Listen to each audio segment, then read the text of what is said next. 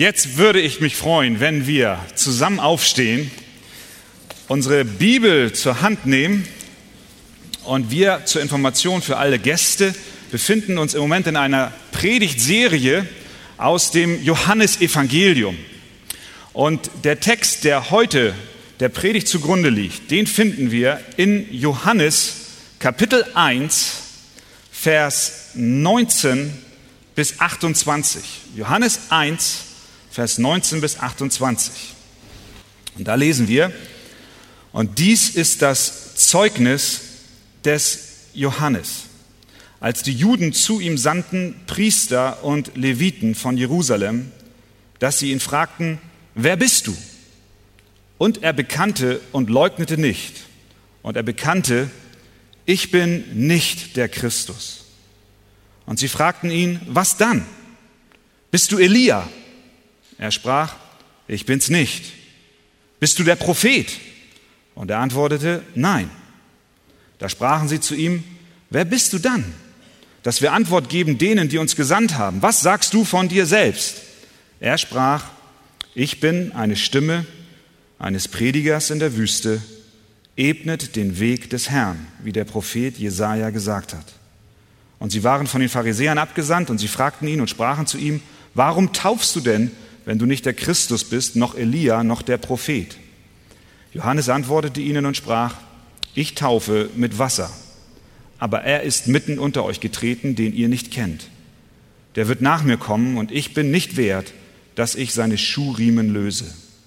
Dies geschah in Bethanien, jenseits des Jordans, wo Johannes taufte. Amen. Wir nehmen Platz miteinander. Wer von euch Teenagern hat ein Handy. Ja, also eigentlich heutzutage fast alle. Es gibt Angebote, ich weiß nicht, ob ihr auch schon mal so ein Angebot gesehen habt, die sehr verlockend sind. Da gibt es ein Angebot, habe ich gelesen, das lautet so, wer zwei Mobilfunkverträge abschließt, bekommt zwei Handys, einen Laptop und eine Playstation dazu. Umsonst. Hat jemand mal so einen Deal gemacht von euch? Nee, ne? Noch nicht. PlayStation für alle anderen, ihr wisst vielleicht nicht, jeder weiß, was das ist. Das ist so ein Telespiel. Es gibt Angebote, die, die hören sich super verlockend an. Auch dieses hier, zwei Verträge, ich kriege zwei Handys, ein Computer und eine Playstation umsonst dazu. Wahnsinn. Da sage ich doch sofort, geht klar, mache ich. Doch Vorsicht, Stern TV, kennt ihr nicht, aber ich habe bei Google eingetippt, äh, Betrug und Angebote und dann kam das raus. Ich gucke natürlich nicht Stern TV. Na, ist doch ein dummer Spaß. Stern TV hat den Test gemacht und festgestellt, dass der Anbieter sich nahe am Betrug bewegt, denn alle Leute, die diesen Vertrag eingegangen sind und ihn dann kündigen wollten, was ihnen innerhalb von zwei Wochen zusteht, denen wurde gesagt, es geht nicht. Und äh, dann haben sie ihre Playstation zurückgeschickt und dann wurde gesagt, die ist beschädigt, obwohl vorher gefilmt wurde, dass sie überhaupt nicht beschädigt war. Das Internet, nicht nur das Internet, ist voll von Angeboten, die sich zunächst mal total super anhören, sehr, sehr lukrativ scheinen und du denkst, da habe ich ja nur Vorteile von. Aber die Betrüger, sie tummeln sich dort und suchen ausschließlich ihren Gewinn. Früher waren es die Heizdecken von den, von den Reisen und inzwischen hat sich das ausgeweitet. Es ist eine ganze Betrugsindustrie geworden und man muss unheimlich aufpassen, dass man niemanden auf den Leim geht. Eine Nachricht oder ein Angebot bekommt dann besonderen Wert, wenn es jemanden gibt, der dir glaubhaft bestätigt, dass dieses Angebot kein Pferdefuß hat. Am besten ist, du kennst einen, einen Freund aus deiner Klasse, den du vertraust und du sagst, der sagt dir, hey, ich habe den Vertrag abgeschlossen, ich habe zwei Handys bekommen, ich habe einen Computer bekommen und eine Playstation und alles ist in Ordnung. Und dann sagst du dir, okay, vielleicht sollte ich mal drüber nachdenken, auch so einen Vertrag zu unterschreiben. Wenn Menschen, die du kennst, oder Menschen aus dem öffentlichen Leben, denen du Vertrauen schenkst, bestätigen, dass eine Nachricht oder ein Angebot richtig und gut ist, dann sind wir schon eher dazu geneigt zu sagen, okay, ich hör mir das mal an, ich schaue mir das näher an. Warum erzähle ich das? Ich erzähle das, weil die Botschaft und die Nachricht von Jesus Christus, wenn man sie mal auf sich wirken lässt, eigentlich zu gut ist, um wahr zu sein. Da ist der lebendige Gott, der sendet seinen einzigen Sohn auf diese Welt, damit dieser ein sündloses Leben führt, schließlich am Kreuz stirbt, um die Schuld derer zu bezahlen, die eigentlich Feinde Gottes sind. Um die Sünde wegzunehmen und alle die, die an ihn glauben, ewiges Leben zu geben. Das ist zu gut, um wahr zu sein. Wenn du das glaubst, dann, dann ist das eine Botschaft, die, die ist revolutionär, die ist zu gut, zu gut, um wahr zu sein.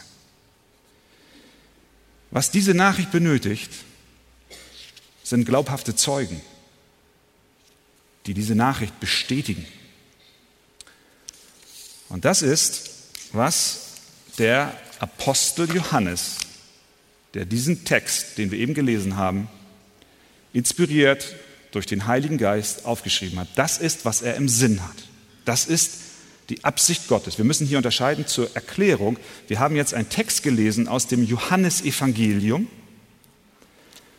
Das wurde geschrieben von dem Apostel Johannes, von dem Jünger, der mit Jesus lebte. Und dieser Apostel schreibt in seinem Evangelium einen Bericht über einen anderen Mann, der auch Johannes heißt, aber sein anderer Johannes, das ist Johannes der Täufer. Wir haben hier zwei Johannese. Einer, der das schreibt und einer, über den geschrieben wird, nämlich Johannes der Täufer. Und Johannes der Apostel hat eins im Sinn. Er möchte, dass die Menschen damals und dass wir heute Morgen hier davon überzeugt werden, dass die Nachricht von Jesus Christus, dass Jesus der Sohn des lebendigen Gottes dass Jesus der Messias, das heißt der Retter ist, dass wir davon überzeugt werden und es glauben. Johannes selber schreibt es am Ende dieses Evangeliums, da schreibt er, warum, ich schreibe ich das auf, er sagt, äh, Johannes 20, nach noch viele andere Zeichen tat Jesus vor seinen Jüngern, die nicht geschrieben sind in diesem Buch. Diese aber, die ich euch hier aufgeschrieben habe, die sind geschrieben, warum? Damit ihr glaubt, dass Jesus der Christus ist, der Sohn Gottes. Und damit ihr durch den Glauben das Leben habt in seinem Namen. Damit ihr glaubt, dass diese Botschaft, die sich unglaublich anhört, damit ihr glaubt, dass sie wahr ist. Gott sendet seinen Sohn, damit du Vergebung deiner Schuld hast, damit du Leben hast, wie Gott es sich ursprünglich vorgestellt hat. Johannes sagt, schaut, mein Evangelium soll euch glaubhaft vermitteln, dass Jesus der Sohn Gottes ist und wir durch den Glauben an ihn das Leben haben. Und so stellt er uns hier den Johannes, den Täufer vor. Und das ist ein Mann, der für unsere Zeit heute eine wundersame Erscheinung ist. Er lebte in der Wüste, dieser Johannes der Täufer. Er lebte weit weg von der Gesellschaft. Er war nicht reich, sondern er war arm. Er zog sich merkwürdige Kleider an. Er hatte ein Gewand aus Kamelhaaren. Ihr seht heute auch gut aus, aber so ein Kamelhaargewand wäre auch nicht schlecht gewesen. Er aß Heuschrecken und wilden Honig. Ich hatte, als ich in Amerika studiert habe, da einen Studienkollegen, der aus Burma kommt, der hat dann immer, wenn wir uns als Studenten getroffen haben, meinte er immer einen besonderen Beitrag auch äh, äh kulinarischer Art leisten zu müssen. Und dann brachte er immer Froschschenkel mit.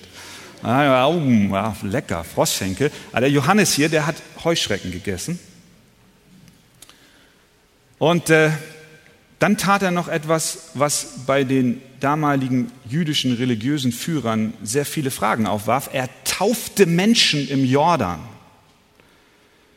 Und das Merkwürdige dabei war, dass er sehr erfolgreich in Anführungszeichen war, denn viele, viele Menschen kamen zu ihm. Matthäus berichtet, da ging zu ihm hinaus die Stadt Jerusalem und ganz Judäa und alle Länder am Jordan und ließen sich taufen von ihm im Jordan und bekannten ihre Sünden. Das heißt, es gibt Bibelausleger, die sprechen von Tausenden von Menschen, die dort in die Wüste an den Jordan pilgerten, um sich taufen zu lassen. Da war eine richtige Volksbewegung. Menschenmassen waren dort unterwegs. Und Johannes der Apostel berichtet uns nun von dem Zeugnis dieses Johannes. So fängt der Vers an, 19. Und dies ist das Zeugnis des Johannes. Und was ich im Folgenden machen möchte, ich möchte drei Punkte mit uns besprechen, warum das Zeugnis des Johannes des Täufers ein glaubwürdiges ist. Und zum einen ist es deswegen glaubwürdig, weil es ein Zeugnis in Klarheit ist. Ich weiß nicht, ob ihr Menschen getroffen habt, die, wenn du ihnen eine Frage stellst, sehr ausweichend antworten. Ich habe mich manchmal selber ertappt, dass ich nicht immer ganz klar antworte, weil man erstmal überlegen muss, äh, wo geht jetzt hier die Reise hin. Aber es gibt Menschen, die sind Meister darin. Manchmal sind es Politiker, die sehr gut geschult sind darin, Fragen, die ihnen gestellt werden, nicht direkt zu beantworten, weil sie die Brücken nicht alle hinter sich abreißen wollen. Es könnte sein, dass sie eine noch brauchen, um zurückzukommen, denn die Aussage von heute könnte ihnen morgen Schaden bedeuten. Und deswegen bleibt man in einer gewissen Unsicherheit, damit man das ja auch irgendwie noch anders erklären und interpretieren kann. Ein Zeugen, der glaubwürdig ist, zeichnet aus, dass er nicht zweideutig und unklar antwortet, sondern deutlich. Johannes war kein Politiker. Seine Kommunikation war klar und präzise. Und das ist, was wir hier lesen. Es kam eine Delegation, gesandt von den Juden, zu ihm an den Jordan. Sie hatten Sorge, sie wollten herausfinden, was ist das für ein Mann? Warum laufen dort Tausende von Menschen hin? So sandten sie eine Delegation, bestehend aus Leviten und aus Priestern, und die stellten ihm Fragen. Die erste Frage, die sie ihm stellen, lautet, wer bist du, Johannes? In dieser Frage schwingt mit, dass sie denken, es könnte sein, dass er von sich meint, er sei der Messias, das ist der, den die Juden erwartet haben als Erlöser. Alle warteten. 400 Jahre lang hat Gott vorher nicht gesprochen. Malachi war letzte, das letzte Mal, dass Gott gesprochen hat. Da war 400 Jahre Stille. Und jetzt auf einmal, nach 400 Jahren, tritt einer auf, kleidet sich mit Kamelhaaren, hat einen Gürtel umgebunden, sieht aus wie Elia, zu dem wir gleich noch kommen. Und dann denken die Leute, meint er, dass er vielleicht der Messias sei? Johannes antwortet,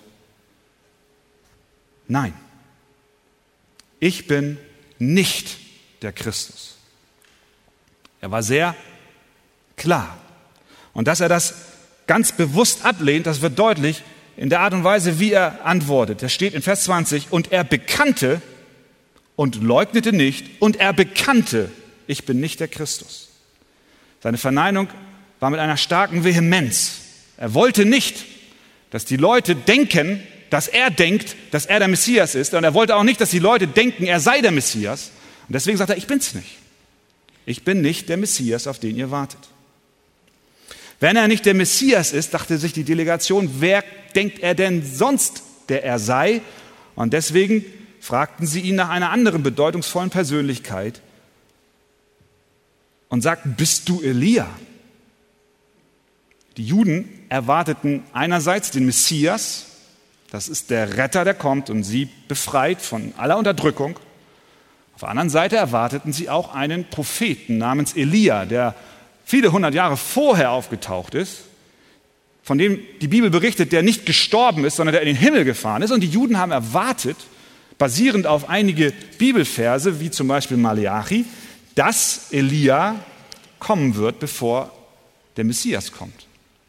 Und sie erwarteten ihn sprichwörtlich, leibhaftig, dass derselbe Elia, der in den Himmel gefahren ist, wiederkommt. Also Johannes, bist du Elia? Und er, wart, und er antwortete, ich bin's nicht. Er war nicht Elia in dem Sinn, wie seine Fragesteller es meinten. Er war nicht Elia, der aus dem Himmel kam und nun körperlich erschien. Er war Elia ähnlich in seiner Erscheinung durch die Art und Weise, wie er sich kleidet und auch durch die Botschaft, die er hatte. Und so hat Jesus ihn später auch als Elia identifiziert, aber nicht als der reinkarnierte Elia. Er war nicht Elia selbst. Und dann haben sie gesagt, okay, okay, du bist nicht Messias.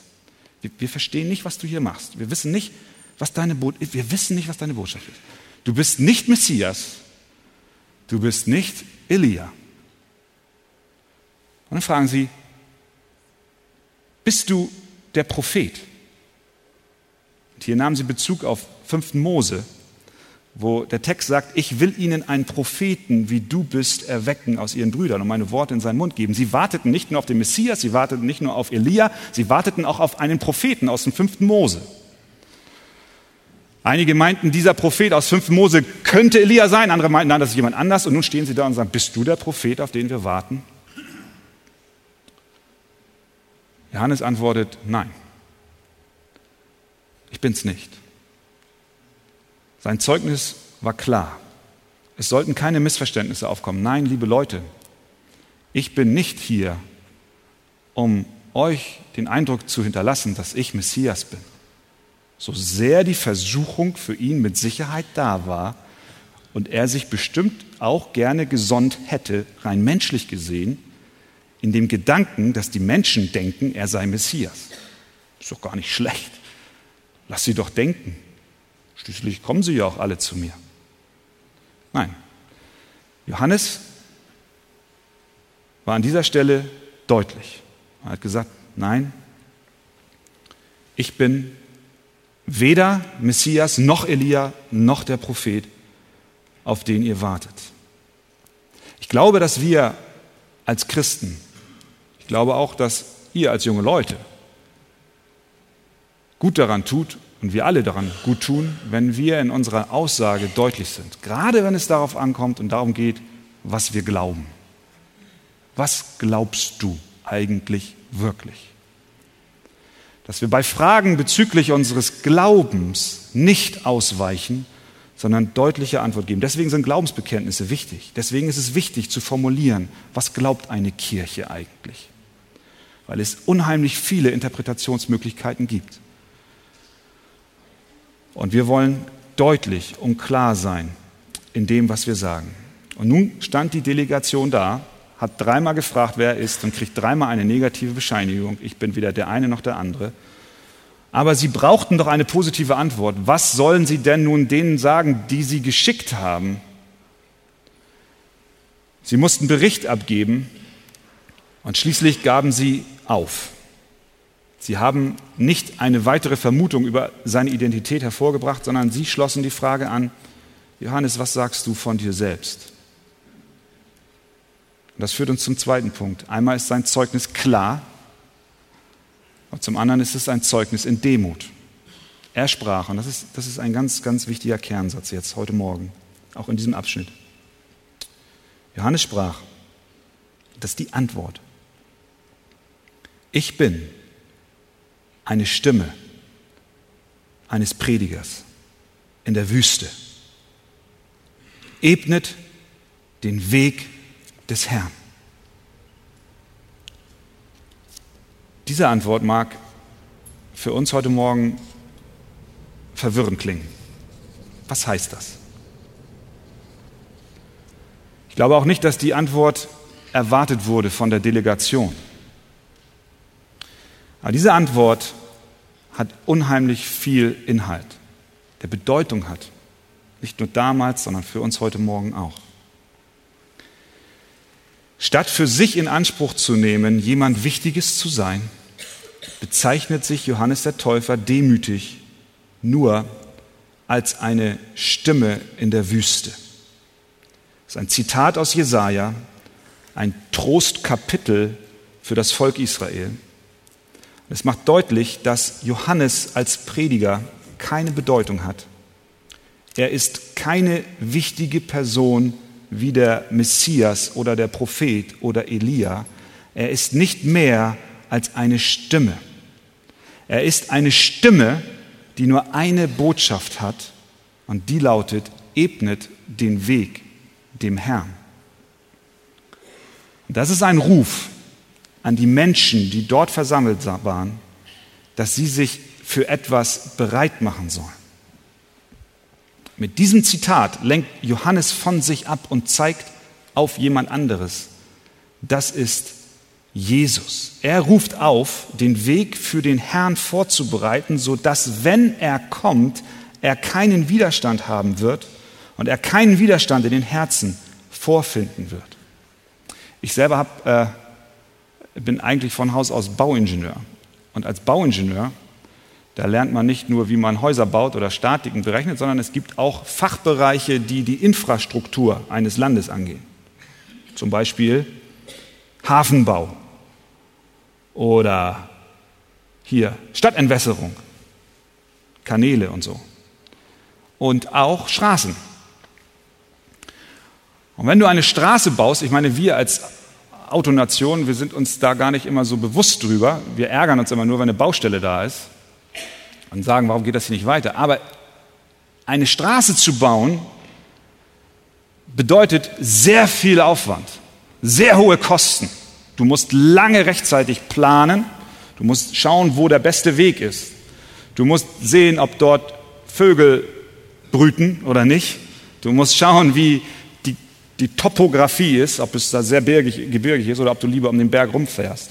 Aber was du machst bei der Straße, beim Bau ist, du machst erst den Unterbau und dann gibt es verschiedene Schichten, Tragschichten, bis ganz zum Schluss erst der Asphalt kommt. Und bevor das überhaupt geschieht, musst du Erdarbeiten machen, du musst Massen bewegen, du musst Hügel abtragen und, und Täler aufschütten. Und das ist das Bild, was er hier benutzt. Ebnet den Weg dem Herrn. Das heißt, bereitet den Weg vor für jemanden, der kommen wird. Bereite ihn vor, indem du die notwendigen Arbeiten erledigst.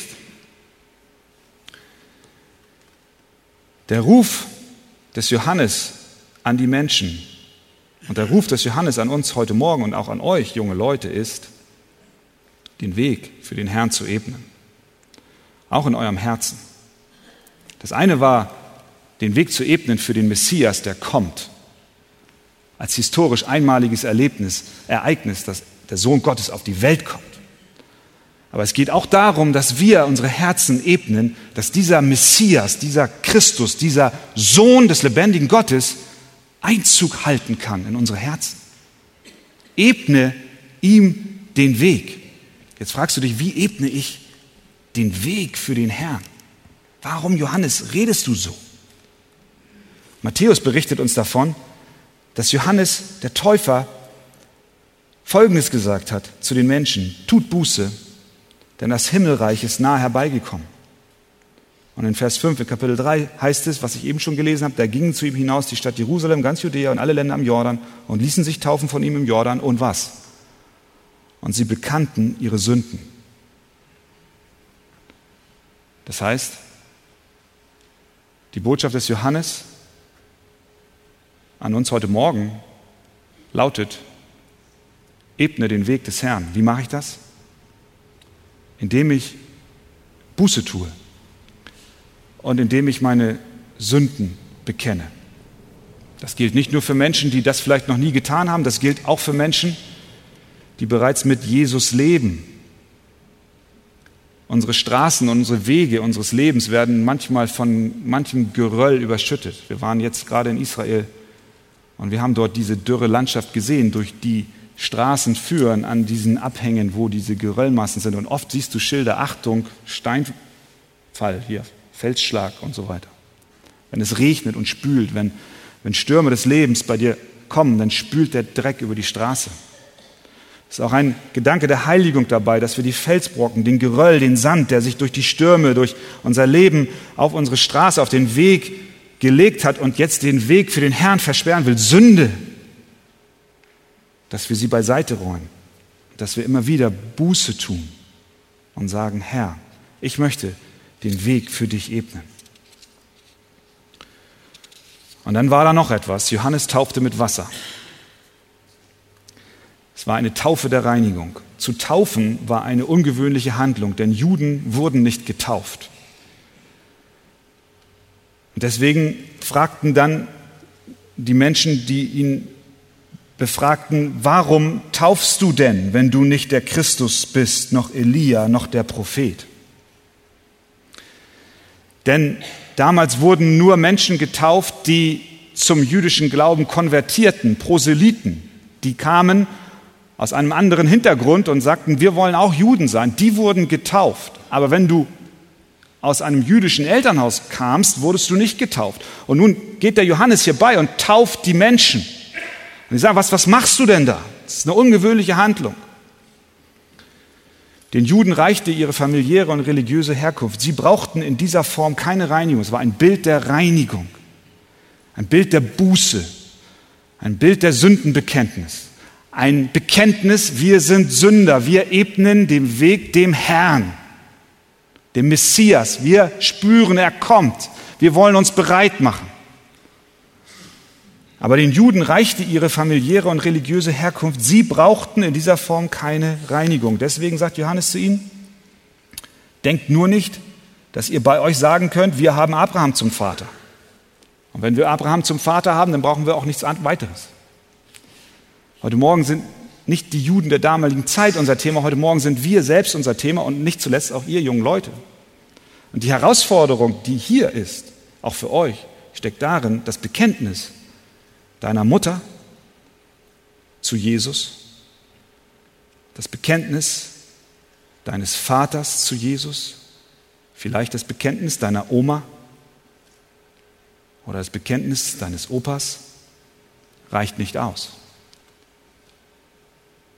Dies können Vorarbeiten sein auf diesem Weg, auf diesem Bau der Straße, von, der ich vorhin, von dem ich vorhin sprach. Das können Arbeiten sein, die eure Familien schon geleistet haben, eure Eltern im Gebet, in Erziehung. Der Bibelunterricht kann eine Fundamentarbeit gewesen sein. Aber damit ist der Weg noch lange nicht geebnet. Es ist ein guter Weg, auf dem ihr seid. Und ich bin mir sicher, dass der ein oder andere auch schon den Weg des Herrn in seinem Herzen geebnet hat. Vielleicht auch nicht jeder von euch. Aber es gilt nicht nur für euch, die ihr hier sitzt vorne, sondern für uns alle. Die Juden dachten, wenn Abraham unser Vater ist, dann reicht uns das. Und Johannes sagt, das reicht nicht.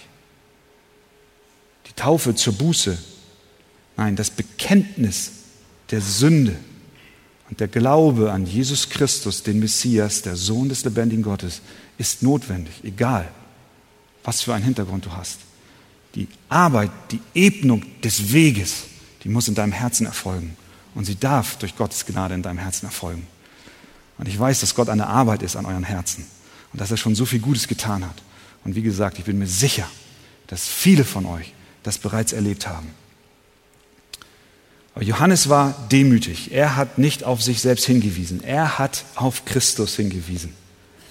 Er hat sogar gesagt, ich bin nicht würdig, dass ich ihm die Schuhriemen öffne. Das bedeutete sehr viel. Denn ein Schüler eines Meisters, eines, eines Lehrers damals, der hat alles getan für seinen Meister, aber die Schuhe hat er nicht geöffnet. Die hat er nicht ausgezogen. Und Johannes sagt, wisst ihr, selbst wenn das gewöhnlich wäre, dass man das macht, ich bin es noch nicht mal wert, das zu tun. Und er sagt, da kommt einer nach mir, der ist so viel größer als ich. Er ist der, für den ich das alles hier tue. Und dieser Mann, der da kommt, ist so groß, dass ich nicht einmal würdig bin, seine Schuhriemen zu lösen. Später sagt Johannes in Bezug auf Jesus, er muss wachsen ich aber muss abnehmen. Johannes hatte eine Botschaft und das macht sein Zeugnis so glaubwürdig. Es ist ein Zeugnis in Klarheit und es ist ein Zeugnis in Demut. Er ist nicht ein Popstar, der sich feiern lassen will, sondern er ist einer, der ein Hinweis, ein Rufer in der Wüste ist, dass der Messias kommt.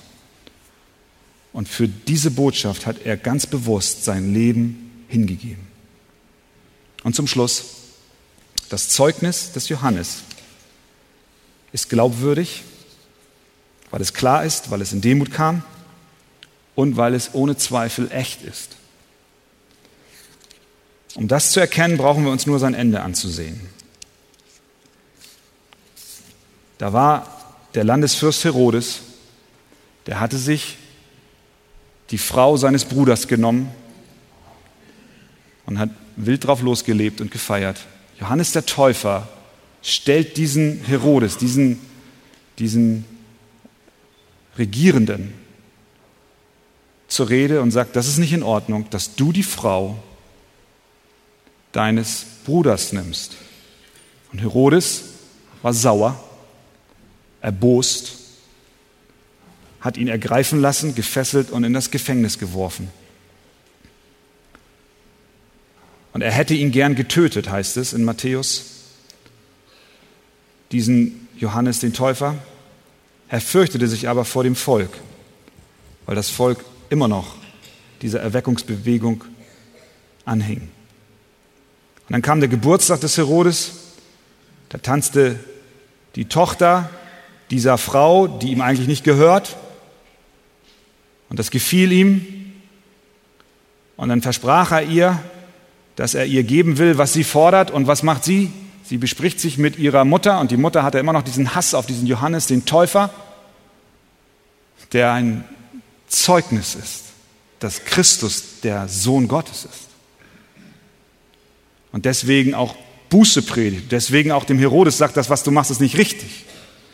Und sie hatte so einen Hass, dass sie zu ihm ging und ihre Tochter dahingehend beeinflusste, dass sie zu dem König sagte, gib mir hier auf einer Schale das Haupt des Johannes des Täufers.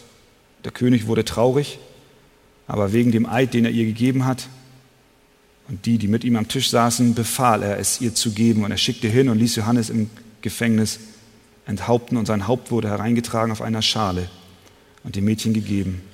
Und sie brachte es ihrer Mutter. Liebe Freunde, erinnern wir uns, warum schreibt Johannes das alles? Damit ihr glaubt, dass Christus der Sohn des lebendigen Gottes ist. Warum Johannes,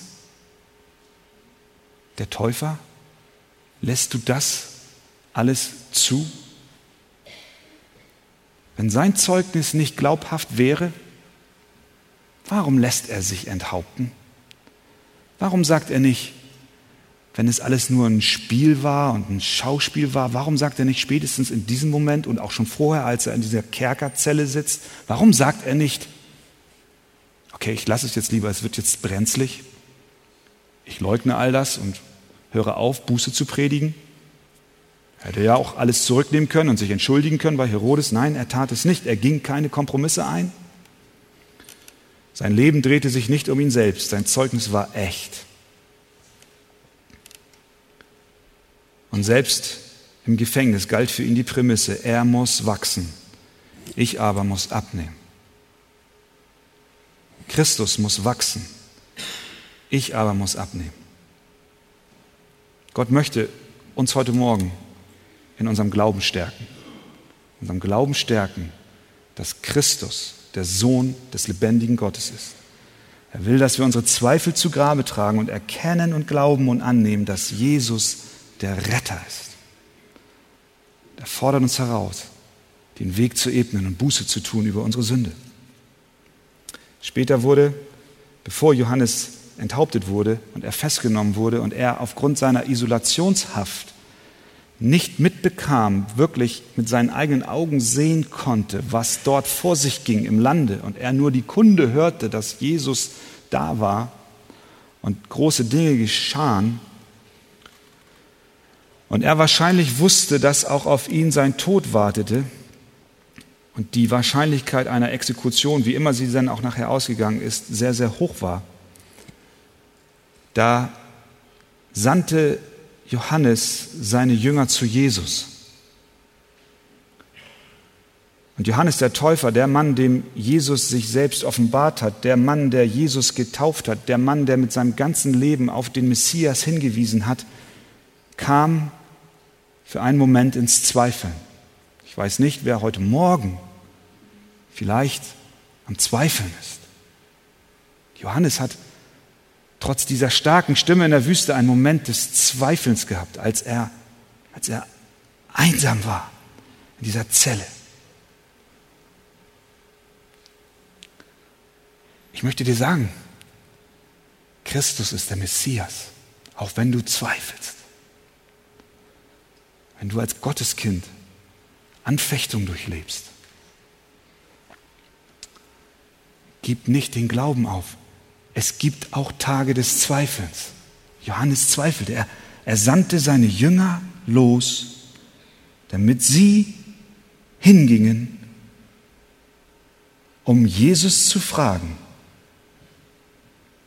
Er sagte zu seinen Jüngern, Johannes sagte zu seinen Jüngern, geht hin und fragt ihn.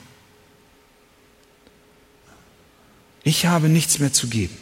Ich habe kein Zeugnis mehr für ihn. Fragt ihn ganz direkt, ob er der ist, der kommen soll oder ob alles vergebens war und ich hier für nichts im Gefängnis sterben muss. Und so gehen sie zu Jesus und Jesus antwortete auf die deutlichste und hilfreichste Weise, wie er es nur tun konnte. Und Jesus sagt, geht zurück und sagt es Johannes. Was denn? Blinde sehen, Lahme gehen, Aussätzige werden rein, Taube hören, Tote stehen auf und Amen wird das Evangelium gepredigt. Johannes der Täufer kannte die Schriften und er wusste, das sind prophetische Worte auf den Messias. Das war für ihn die Bestätigung, jawohl, er ist es. Es war nicht falsch, es ist gut und ich werde durchhalten. Und er hat es getan bis zu seinem Tod. Und er hat nicht geleugnet. Sein Zeugnis das Zeugnis, so wie der Vers 19 anfängt, und dies ist das Zeugnis des Johannes, sein Zeugnis ist echt.